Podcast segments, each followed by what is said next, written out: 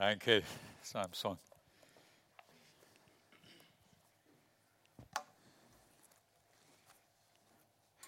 Ja, es ist ein, ein Vorrecht, ein Vorrecht, in einer Gemeinde zu sein, wo Lobpreis lebt und wo Lobpreis gemacht wird. Und darum ja, geht es auch in unserem Text heute. Die Überschrift, die ich gewählt habe, ist etwas eigenartig. Ist unser Gott zu klein? Ist unser Gott zu klein? Vor kurzem hörte ich von einer kleinen Kapelle, Kirche irgendwo im, im Norden Schottlands, die über den Eingang von ihrer Kapelle, äh, da stand eine, eine Aufschrift, dies ist die wahre Gemeinde Gottes. Hier findest du den Eingang zum Himmel. Und dann war auf der Tür selbst ein kleiner Zettel, äh, klein gedruckt, da ist drauf gestanden, wir möchten unsere geschätzten Besucher darauf aufmerksam machen, dass diese Tür während der Monate Dezember bis März geschlossen ist.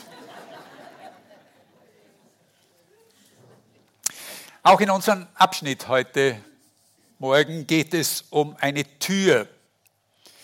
In Kapitel 4 der Offenbarung, in Vers 1, da heißt es, danach sah ich und siehe, im Himmel war eine Tür aufgetan.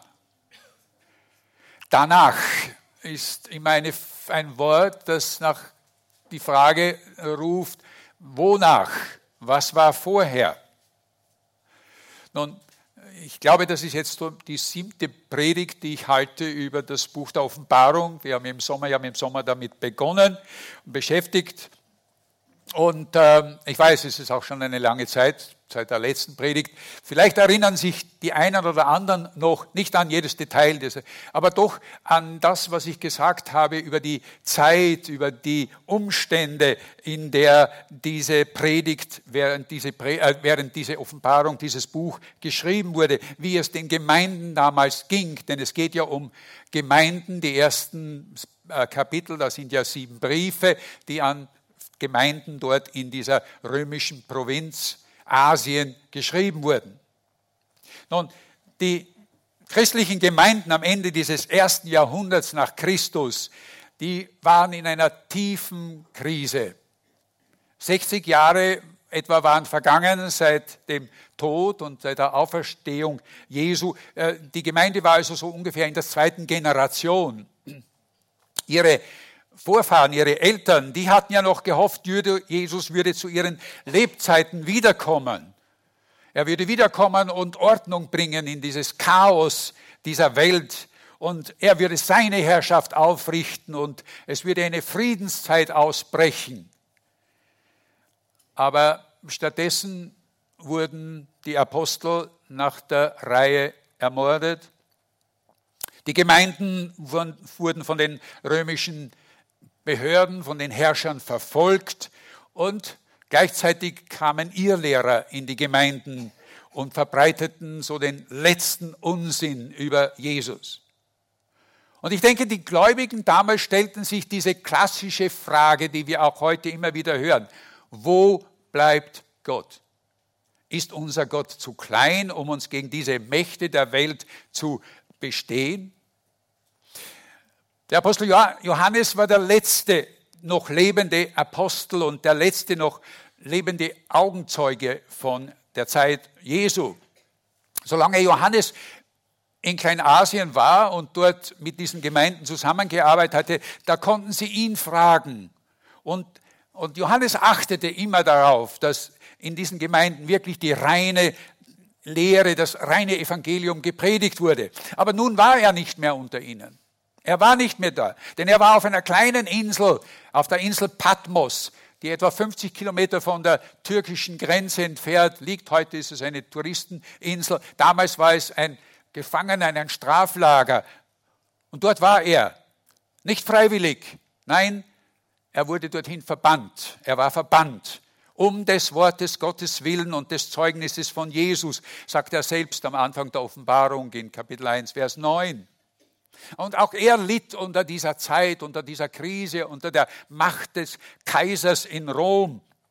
Dieser verrückte Kaiser Domitian der sich selbst als Gott und König und als Kaiser gleichzeitig äh, verehren ließ. Und er machte sich Sorgen, Johannes machte sich Sorgen, gewaltige Sorgen um diese kleinen Gemeinden da in Asien. Würden sie bestehen? Würde es in zehn oder zwanzig Jahren oder vielleicht noch früher überhaupt noch christliche Gemeinden geben, wenn es so weitergeht? Was würde aus der Botschaft vom kommenden Reich Gottes werden, so wie Jesus sie verkündigt hatte? wenn niemand da wäre, der noch für die, auf die reine Lehre achtet. Und sicher, denke ich, stellte auch er sich diese Frage, Herr, wo bist du? Herr, wo bleibst du? Fragst du nicht danach, dass wir hier eigentlich untergehen? Kommt uns diese Frage nicht bekannt vor? Wie oft stellen doch auch Menschen heute, gerade angesichts der Kriege und der Katastrophen und der Unglücke, äh, diese Frage, wo ist Gott? Und wie oft habe ich diese Frage aber auch schon von gläubigen Geschwistern gehört. Warum greift Gott nicht ein? Warum ändert sich nichts? So war es damals auch. Und für Johannes geschah dann etwas Merkwürdiges im ersten Kapitel in Vers 10, da sagt er, am Tag, am Tag des Herrn wurde ich vom Geist ergriffen, wurde ich vom Geist ergriffen und hörte hinter mir eine mächtige Stimme wie eine Posaune. Und dann in Vers 12 sagt er, da wandte ich mich um da wandte ich mich um und wollte nach der Stimme sehen, die mit mir redete. Und das müssen wir uns jetzt einmal so plastisch vorstellen. Ich bin kein guter Schauspieler, aber ich denke, das muss so gewesen sein. Johannes steht an der Küste, blickt hinüber auf das Festland, weiß, dass es dort diese Gemeinden gibt, die so leiden unter, dieser, unter diesen Umständen und unter der Verfolgung. Und er macht sich Sorgen um sie. Und plötzlich hört er hinter sich eine Stimme. Und er dreht sich um. Und er sieht, er sieht dort jemanden stehen. Wie sich später herausstellt, ist es Jesus. Er musste sich erst einmal von den Problemen und von seiner Perspektive, die er hatte, abwenden und sich umdrehen, um auf Jesus zu sehen.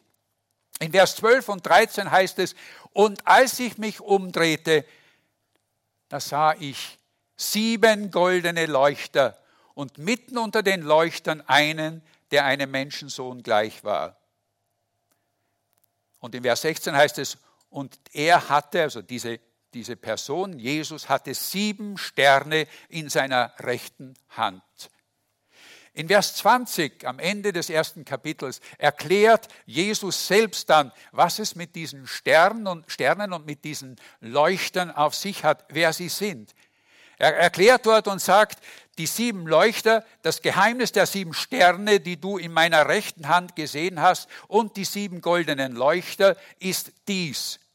Die sieben Sterne sind Engel der sieben Gemeinden und die sieben Leuchter sind die Gemeinden. Was sagt Jesus ihm?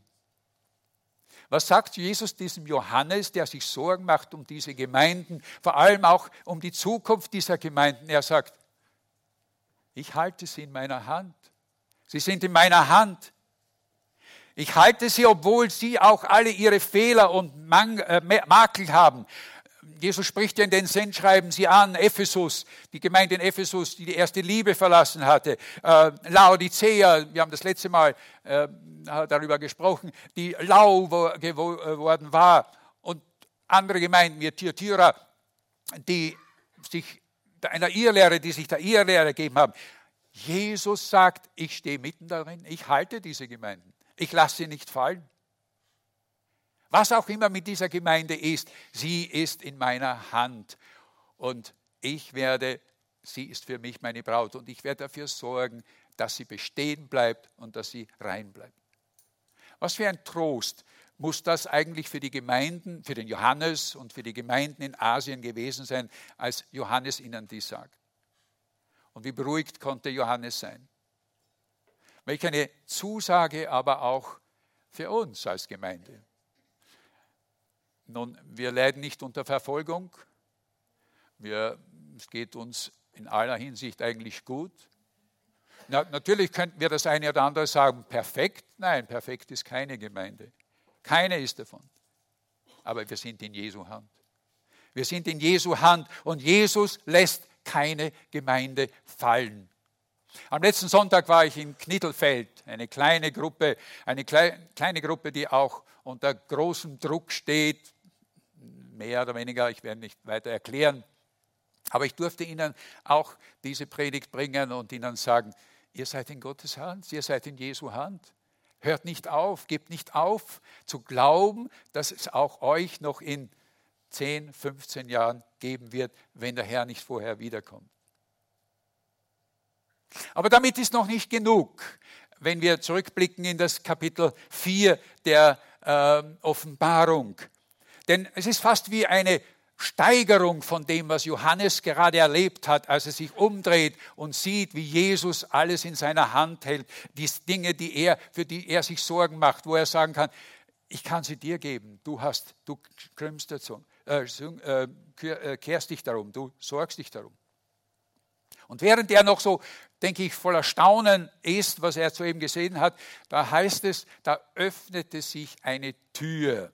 In Vers 1, Kapitel 4 heißt es, danach sah ich, und da sind wir bei dem danach, danach, nach dem, was er erlebt hatte, und siehe, im Himmel war eine Tür aufgetan. Und die Stimme, die ich zuerst mit mir hatte reden hören, wie eine Posaune, die sprach nun, komm herauf, komm herauf. Und dann achtet jetzt darauf, was diese Stimme noch sagt. Ich will dir zeigen, was künftig geschehen muss. Was künftig geschehen muss. Geschwister, alles, was geschieht auf dieser Erde, ist nicht Schicksal oder Zufall oder irgendwo eine Gegebenheit, sondern hier wird ganz klar, es muss einen Plan dahinter geben. Es gibt einen Plan.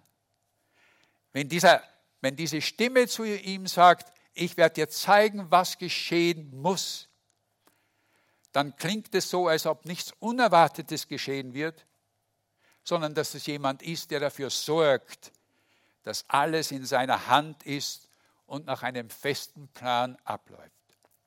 Und dann heißt es in Vers 2, und ich gehe eigentlich durch dieses Kapitel durch, wenn ihr eine Bibel habt, könnt ihr mitlesen. Äh, es, spricht für sich, das ganze Kapitel spricht für sich. Kapitel 2, da, äh, in Kapitel 4, äh, Vers 2 sagt Johannes, sogleich wurde ich vom Geist ergriffen. Für einen Moment, für einen Moment öffnete sich ein Blick für Johannes in eine andere Welt. In eine Welt, die jenseits des Sichtbaren ist. Johannes darf einen Blick tun in eine Welt, die eigentlich unserem menschlichen und seinem menschlichen Auge bisher verborgen war. Aber, und das ist das Geheimnis daran, es gibt neben dieser sichtbaren Welt, in der wir leben, auch noch eine andere Welt, eine Wirklichkeit, eine andere Wirklichkeit, die zwar für uns unsichtbar ist, aber dennoch sehr real ist. Und was sieht Johannes jetzt als er da in diesen Blick in den Himmel tun kann. Er sagt, und siehe, ein Thron stand im Himmel und darauf saß jemand. Ein Thron. Throne waren schon immer ein Symbol für Macht und Herrschaft. Der Kaiser in Rom, der saß auf einem Thron. Ein Thron, das bedeutet Autorität und Macht. Aber Johannes sah einen anderen Thron. Nicht einen Thron in einem Palast hier auf der Erde, sondern im Himmel. Und darauf saß kein Mensch. Johannes sagt ein jemand. Das klingt fast so etwas nicht sehr präzise, ein jemand. Aber statt einen Namen zu nennen, kann Johannes eigentlich nur beschreiben, was er sieht. Kein Name, nur eine Beschreibung. Und er sagt, und der da saß, war anzusehen wie. Wie. Was Johannes sah, muss ihn so überwältigt haben, äh, muss so unvergleichlich gewesen sein. So etwas, was es in dieser Welt einfach nicht gibt und was er auch noch nie gesehen hat, dass es ihm schwer fiel, überhaupt Worte zu finden, zu beschreiben, was es ist, was er sah. Wie kann er etwas beschreiben, äh, was nicht mit Worten zu beschreiben ist? Und deshalb verwendet er Bilder und Worte, um etwas zu beschreiben, was eigentlich unbeschreibbar ist unbegreiflich anders ist. Nun, das ist wichtig, denn wenn wir jetzt uns das Bild anschauen, das er uns bietet, dann kommen wir vielleicht in die Versuchung und sagen, so sieht der Himmel also aus, so wird es im Himmel einmal sein. Bitte nehmt mich nicht beim Wort, wir werden uns alle wundern, wie es dann im Himmel wirklich aussieht. Und Johannes beschreibt uns auch nur etwas, was ähnlich ist, was eigentlich gar nicht beschreibbar ist. Er spricht von Edelsteine wie Jaspis und Sada, ein Regenbogen anzusehen wie ein Smaragd. Und dann spricht er von Blitze und Stimmen und Donner, die ausgingen von diesem Thron. Und dann vor dem Thron war es wie ein gläsernes Meer gleich einem Kristall. Wir könnten jetzt beginnen und versuchen, jedes dieser Bilder symbolisch ähm, zu interpretieren. Manche Ausleger tun es auch. Ich werde es nicht tun, es würde uns nicht weit bringen. Ähm, der Edelstein Jaspis, habt ihr schon mal einen Jaspis gesehen? Es soll angeblich so ein heller, glänzender Edelstein sein und steht für reinstes Licht und äh, Heiligkeit. Der Regenbogen, ähm, ja, dann könnte man sagen, das ist diese Beziehung, die Gott mit seiner, mit seiner Schöpfung hat, weil er ja nach der Sintflut den Regenbogen geschaffen hat. Aber es sind nur Bilder. Es sind nur Bilder und die eigentliche Aussage, die Johannes hier macht, ist, oder was er sagen will, ist, er spricht von der Majestät und der Herrlichkeit Gottes. Johannes sah in den Thronsaal Gottes. Und Gott war nicht allein.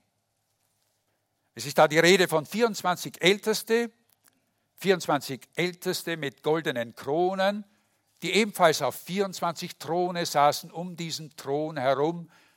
Dieses Bild, das wir uns so vorstellen, in dieser Thron, der große in der Mitte, wo Gott sitzt und dann noch Throne rundherum, diese Ältesten. Wer sind diese Ältesten? Wir wissen es nicht, auch da könnten wieder ähm, symbolische könnten sie symbolische Bedeutung haben. 24, das ist zweimal zwölf und manche Ausleger sagen, ja, das betrifft dann die zwölf Patriarchen aus dem Alten Testament und die zwölf Apostel des Neuen Testaments gibt zusammen 24. Also es bedeutet eigentlich die gesamte christliche oder Gottes Volk insgesamt, die da um seinen Thron herum stehen. Und dann ist da noch die Rede von Cherubim, von einem Geheimnis, von geheimnisvollen Lebewesen, vier an der Zahl, Engelswesen. Engelswesen, wie wir sie im Buch Ezekiel auch beschrieben haben. Auch sie haben jeder von ihnen eine bestimmte Eigenschaft, die symbolisiert durch ihr Aussehen, wie ein Löwe, wie ein Stier, wie ein Adler, wie ein Mensch. Auch sie repräsentieren eigentlich nur die höchsten, die höchsten äh, Werte überhaupt, die es in der Schöpfung gibt. Und das Interessante ist, obwohl sie selbst von solcher Würde sind, tun sie alles, tun sie nur eines. Diese 24 Ältesten und diese vier äh, Wesen, diese vier, vier Cherubim, diese Engelwesen, sie beugen sich in Demut vor dem, der in der Mitte auf dem Thron sitzt und beten Gott an. Und jetzt kommen wir zu einem der wunderbarsten Gebete überhaupt oder Anbetungsstellen in der ganzen Bibel. Es gibt einige, aber dies ist einfach wunderbar. In Vers 10 sind es die, äh, in Vers 8 sind es diese vier geheimnisvollen Gestalten, die sich vor Gott beugen und Tag und Nacht sprachen sie ohne Aufhören, heißt es in Vers 8. Heilig, heilig, heilig ist Gott der Herr, der Allmächtige, der war und der ist und der da kommt. Wir sagen das vielleicht selbst auch immer wieder so ähnlich. Aber wenn wir überlegen, was damit ausgedrückt wird, heilig, der heilige Gott, ist jedes Mal, wenn wir Lobpreis machen, stehen wir vor einem heiligen Gott. Heilig bedeutet unnahbar. Im Alten Testament heißt es, dass Gott so heilig ist, dass niemand ihn sehen und auch nicht berühren durfte. Der wäre, wenn jemand ihn berührt, nicht einmal der Berg, auf den Gott sich äh, sichtbar äh, sich niederließ, nicht einmal dort durfte man diesen Berg berühren. Heilig, heilig, heilig ist Gott der Herr, der Allmächtige, der war und der ist und der da kommt. Für die Gemeinde damals, für die Leute damals muss das etwas gewesen sein, denn etwas Ähnliches hat der Kaiser in Rom auch von sich behauptet. Nur ewig war er nicht. Etwa vier Jahre nachdem die Offenbarung geschrieben war, wurde er ermordet von seinen eigenen Söhnen. In Vers 10 in, der, in Kapitel 4 sind es wieder diese 24 Ältesten, die sich vor dem Thron erheben, wie es heißt, sich von ihrem eigenen Thron erheben, sich niederwerfen, ihre Kronen abnehmen und Gott zu Füßen legen und ihm zurufen, Herr, unser Gott, du bist würdig zu nehmen Preis, Ehre und Macht. Denn du hast alle Dinge geschaffen und durch deinen Willen waren sie und werden sie geschaffen. Ich glaube, wir können uns gar nicht vorstellen, was für ein gewaltiger Lobpreis das vor dem Thron Gottes im Himmel ist. Wir können uns das nicht vorstellen. Aber es wäre gut, wenn wir uns zumindest bewusst werden, dass wir, wenn wir im Lobpreis sind, dass wir dann einstimmen in den Lobpreis, der im Himmel Tag und Nacht stattfindet, vor Gottes Thron. Ist uns das bewusst? Denn mit ihrem Lobpreis geben sie Zeugnis, Zeugnis von der Einzigartigkeit Gottes. Sie sagen, du bist heilig, du allein bist der Allmächtige, du bist der Ewige, du hast alles geschaffen. Du Herr bist allein groß, keiner ist wie du, keiner ist dir gleich. Du bist unvergleichlich herrlich. Sie sind einfach überwältigt von der Größe und Herrlichkeit Gottes, dass sie gar nicht anders können, als anbeten und den Lobpreis auszubrechen. Wie geht es uns im Lobpreis? Ich frage mich selbst, wie es mir geht. Manchmal denke ich, wo ja, schöne Lieder, ich singe mit oder manchmal auch nicht. Und ich muss mich wirklich überwinden und muss mir wirklich sagen, ich stehe aber in der Gegenwart des heiligen Gottes. Der amerikanische Theologe Tozer, A.W. Tozer, er hat einige Bücher geschrieben und äh, es war, also seine Bücher sind äh, wirklich lesenswert. Eins seiner Bücher heißt, Bücher heißt Das Wesen Gottes, äh, ein Klassiker unter den Büchern schon. Äh, und darin schreibt er, die Gottesverehrung steht auf hohem oder auf niedrigem Niveau, je nachdem, ob der Gläubige hohe oder niedrige Vorstellungen von Gott hat. Die Gottesvorstellung, das Wort Gott für uns bedeutet, kann auf einem hohen oder auf einem niedrigen Niveau sein. Je nachdem, ob wir selbst eine hohe oder eine eher niedrige Vorstellung von Gottes Wesen haben. Seht ihr, unser Lobpreis wird immer unser eigenes Gottesbild widerspiegeln haben wir im Herzen das Bild von einem großen Gott, wird sich das auch in unserem Lobpreis widerspiegeln. Und heute Vormittag muss ich sagen, ja, ich habe Momente gesehen, wie sich das, wie sich das verwirklicht hat. Wie man wirklich bei einigen merkt, ja, sie sind von dieser Größe Gottes ergriffen. bei diesen Liedern. Haben wir einen kleinen Gott? Ist Gott für uns klein? Dann wird auch unser Lobpreis flach und oberflächlich sein. Am 30. Jänner war in der kleinen Zeitung ein Artikel über das, äh, über das Bedrohungsbild, also über die Bedrohung, in der äh, durch den Krieg in der Ukraine und am Gazastreifen und durch viele andere äh, die die Menschen sich bedroht fühlen. Da wurde eine, da wurde eine Studie gemacht von irgendjemandem im Bundesheer und, und darüber ging es in diesem Artikel. Und das Interessante war, dieser Artikel begann mit dem Satz, ich habe ihn mir herausgeschrieben, die Welt, wie wir sie kennen, gerät aus den Fugen. Die Welt, wie wir sie kennen, gerät aus den Fugen. Und ich dachte mir, es ist fast ein prophetisches Wort. Die Welt, so wie wir sie kennen. Ja, wir kennen die Welt und es ist schrecklich, wie es in dieser Welt zugeht. Aber das ist ja nicht die einzige Welt. Die einzige Welt ist das oder die Wirklichkeit ist das, was wir gerade hier gelesen haben, was Johannes im Himmel gesehen hat. Dort ist die wirkliche, die Wirklichkeit.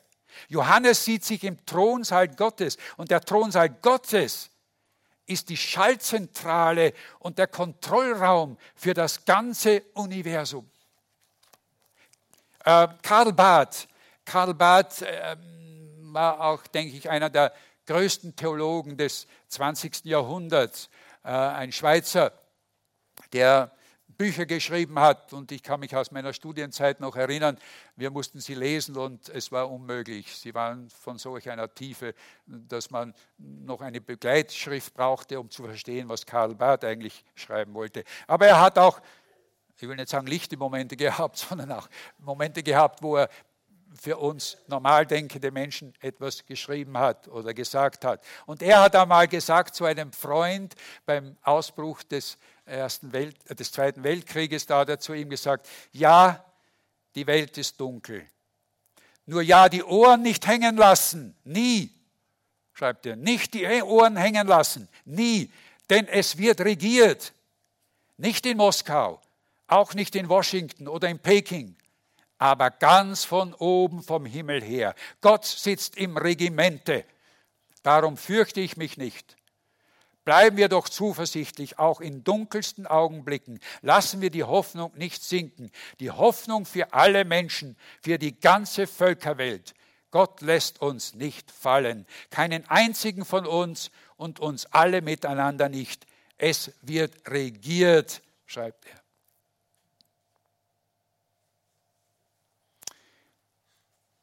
Johannes sieht sich im Schaltraum des Universums. Und eigentlich das beantwortet auch die Frage schon, wer hält dann die Fäden überhaupt in der Geschichte in seiner Hand? Gott hält die Fäden in seiner Hand. Nun, ja, endlich kommt eine Reaktion. Aber ich denke mir, ja, vielleicht haben die Gemeinden damals auch gesagt, nein, das ist ja schön, dass wir wissen, dass es Gott oben im Himmel gibt. Aber wir haben trotzdem hier diese Probleme. Warum tut er nichts damit? Ist er wirklich zu klein?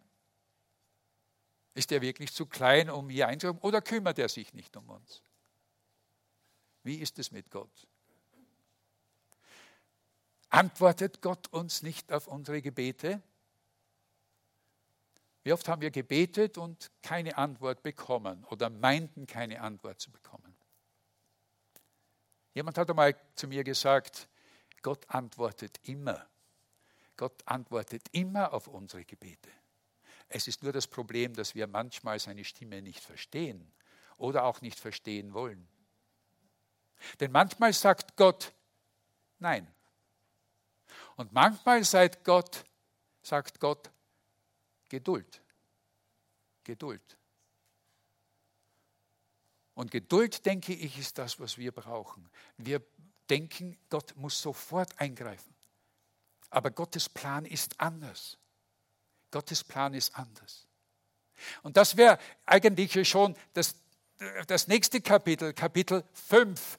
Und ich werde hier nicht jetzt über das Kapitel 5 viel sagen, äh, weil es eine eigene Predigt wieder ist. Aber in Kapitel 5, der erste Vers beginnt mit, einem, mit dem Satz, und ich sah in der rechten Hand dessen, der auf dem Thron saß, ein Buch, innen und außen beschrieben, versiegelt mit sieben Siegeln. Eigentlich ist es eine Schriftrolle, im Urtext heißt es eine Schriftrolle. Ich sah eine Schriftrolle.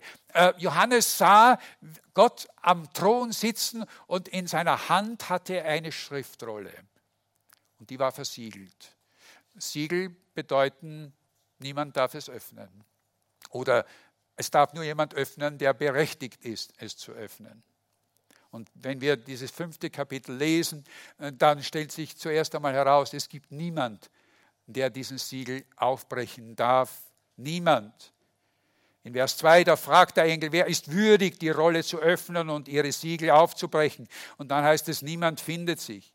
Niemand findet sich. Kein Politiker. Niemand auf der Welt. Kein Politiker, so mächtig er auch sein macht. Auch keine Ideologie wie der Kommunismus oder die Initiativen, die wir jetzt hier in unserer Zeit erleben, äh, Friday for Future oder diese äh, Kleber, äh, Last Generation, letzte Generation. Ich glaube nicht, dass sie die letzte Generation sein werden, aber ja, sie nennen sich zumindest so. Ich denke immer dort, wo Menschen versucht haben, mit, mit Ideologie oder mit Lehren oder mit Gewalt auch ein Friedensreich auf der Erde zu, herbeizuzwingen, äh, das Paradies auf Erden, endet es meistens wie in der Hölle. Wer ist würdig, es zu öffnen? fragt dieser Engel in Kapitel 5. Und die Antwort kommt dann, es gibt nur einen. Es gibt nur einen, der es kann. Jesus Christus. Jesus Christus ist der Einzige, der den Schlüssel hat für die Ewigkeit. Er ist derjenige, der auch den Schlüssel hat für uns, für uns und die Ewigkeit. Dieses Kapitel 5 wird uns noch mal beschäftigen. Auch diese Schriftrolle, denn in Kapitel 6 und 7 wird dann diese Schriftrolle erst erklärt, was, da, was es mit, mit dir auf sich hat. Aber es geht einmal darum, Jesus Christus ist eigentlich derjenige, der Anker und der, die, der Ankelpunkt der, der, Tür. Äh, wie nennt man das? Die, die Tür, die ist in so einem, helft's mir, wo sind die Tischler, wo sind die Praktiker? In einer Türangel, genau, ja. Jesus Christus ist die Türangel für diese Tür der Ewigkeit. In Kapitel 2, in Kapitel 3 sagt Jesus in Vers 20, siehe, ich stehe vor der Tür und klopfe an. Und wenn jemand meine Stimme hört und die Tür öffnet, werde ich zu ihm hineingehen und das Mahl mit ihm halten. Jesus Christus, er ist die Antwort auf diese Frage, wo ist Gott? Gott ist hier in Jesus. Es heißt nur Geduld haben. Er wird die Schöpfung, er wird den Plan Gottes zur Vollendung bringen. Und das Schöne ist, und damit möchten wir abschließen, dass wir hier in Kapitel 5 noch einen Lobpreis haben, einen gewaltigen Lobpreis. Denn wieder sind es diese Ältesten, die als Jesus dieses Buch nimmt, und die vier Gestalten und die 24 Ältesten, sie beugen sich nieder vor dem Lamm. Jeder von ihnen hat eine Harfe und goldene Schalen voll Räucherwerk. Das sind die Gebete der Heiligen. Eine Harfe. Meine Frau sagt immer, sie hofft, dass sie in der Ewigkeit auch einmal die Harfe spielen darf. Ich kann es mir so gut vorstellen, wie sie in der Harfe spielt. Und sie sangen. Wisst ihr, dass im Himmel gesungen wird? Sie sangen.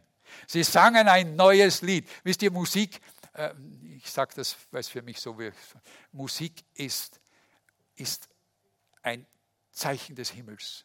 Nicht jede Musik, nein, nicht jede Musik. Aber jede Musik ist auch nicht Musik, äh, das muss man auch dazu sagen. Es gibt bestimmte Dinge, die nicht Musik sind, obwohl es Musik genannt werden. Aber im Himmel wird gesungen. Ein neues Lied wird dort gesungen.